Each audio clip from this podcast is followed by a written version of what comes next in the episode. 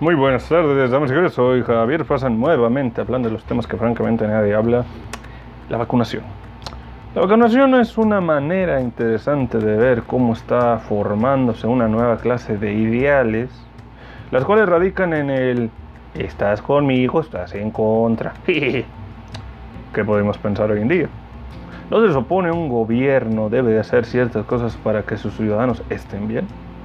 En lugar de eso se hizo algo denominado Pepito tiene paleta y si quieres jugar con la paleta de Pepito tienes que comer arena.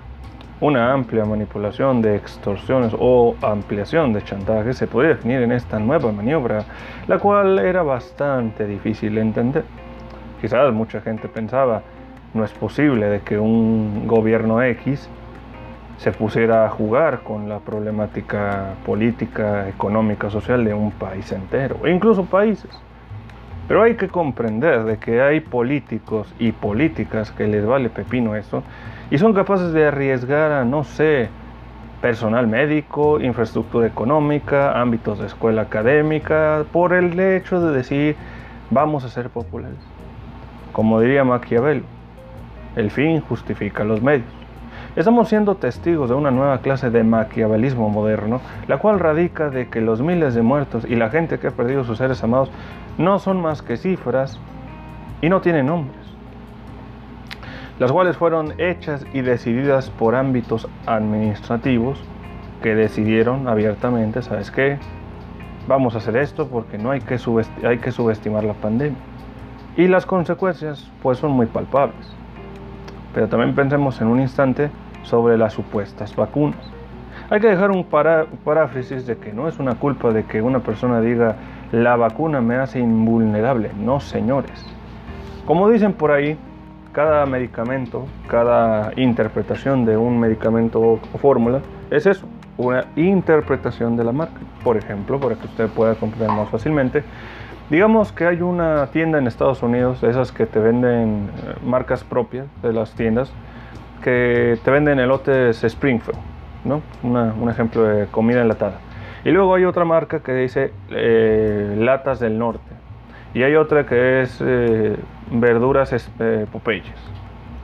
¿Qué tiene que ver esto con lo que estoy diciendo? Bueno, cada quien tiene su fórmula de elaboración de producto. O como dicen por aquí, cada quien le pone su sazón al caldo. Pero, ¿por qué tomarlo así?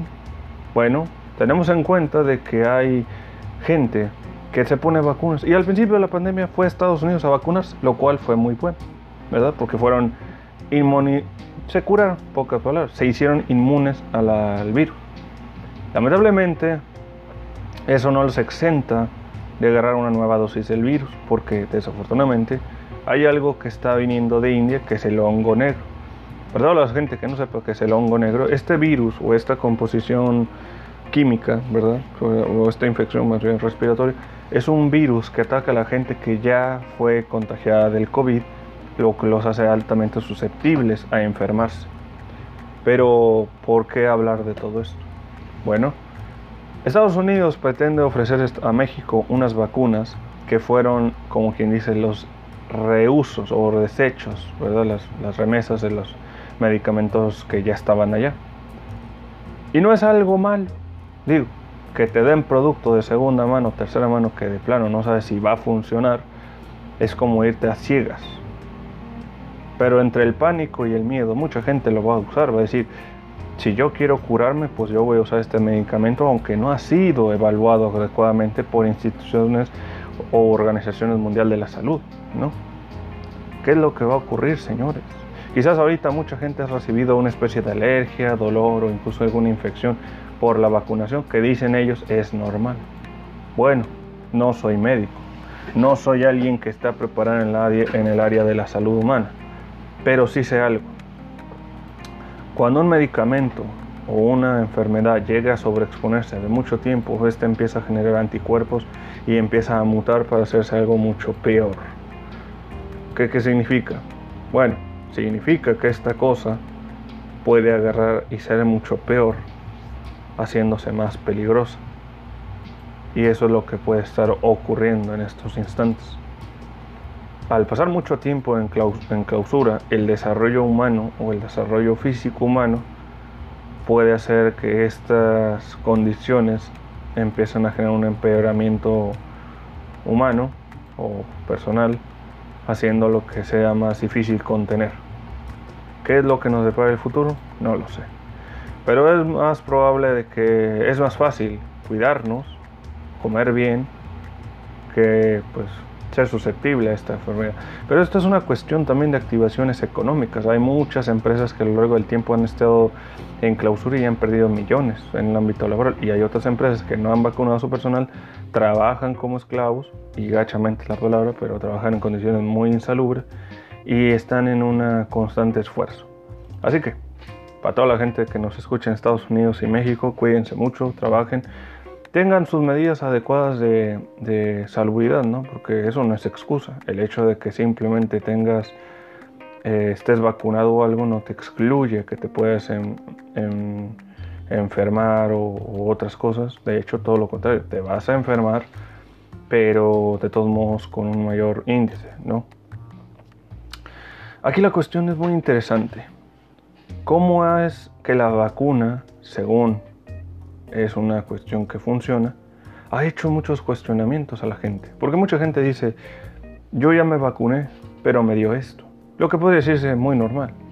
Pero no son una, dos, tres veces, son 100 personas que han recibido estas dosis y que de alguna manera el mercado público ha dicho, es que el gobierno nos distribuye este medicamento, ¿por qué va a hacernos tanto mal? No es que le haga mal el gobierno, no es que diga vamos a hacer que el mal de la gente. Puede ser que las condiciones de la, de enfriación o el mantenimiento no están las más adecuadas. Entonces, en lugar de andar invirtiendo en otras cosas, deberían haber pensado, oye, ¿qué tal si invertimos en las áreas de almacenamiento adecuados? Pensemos por un instante aquí en Mexicali que hace un año exactamente, una gobernadora retiró todas las cervezas de importación y las clausuró. Se, puede definir como, se pudo definir como la nueva era de la prohibición y almacenaron la cerveza en almacenes que no estaban adecuados, es decir, los tenían al aire libre. Si usted es una persona de Mexicali, Baja California, sabe que el sol o el solazo que tenemos es tan horrible que mantener una cerveza que se supone debe estar en almacenes helados los, los deterioraría a alto nivel. Entonces, en lugar de revender alcohol para el consumo, estarás fermentando alcohol que podría causar infecciones y generar pues daño a la salud del consumidor. Quizás esa es una de las cuestiones que hay que pensar sobre estas vacunas, ¿no? Pensar es el hecho de decir, tengo la vacuna, pero ¿en qué condiciones? Tengo esta vacuna que no sé en qué condiciones está de salud o de almacenamiento de calidad. Porque al fin y al cabo Estados Unidos la rechazó, no las, no las siguió usando, la rechazó por algo. Pero como dicen por ahí, la basura de uno es el tesoro de otros, entonces hay que esperar que toda la gente se vacune, pues esté bien. Y si no está bien, pues nomás hay que recordar que el fomento al pánico y el miedo nunca son los mejores consejeros para la prevención y la continua, la continua higiene constante. Ahorita mucha gente está en esas cuestiones de ¿para qué me vacuno? ¿Para qué hago registro? Probablemente. Pero también es una cuestión de riesgo doble porque al fin y al cabo no es una cuestión de que vete a un antro y exponde como ponte el cubrebocas como si pasara 10 kilos de plomo. Porque también no es eso. La gente no toma medidas de higiene, no toma medidas de salubridad. ¿Qué puedes esperar al respecto? ¿Qué puedes esperar al hecho de constantemente la, el sentido de la comunicación te ronda la información de que hay virus esto, la muerte aquello, pero está el pánico, está el miedo, está la psicosis, está la histeria. Cada día la gente se está volviendo más violenta, accidentes en tales lugares, atropellamiento de menores. ¿Qué es lo que exactamente está ocurriendo? ¿A qué le hay que tener más miedo?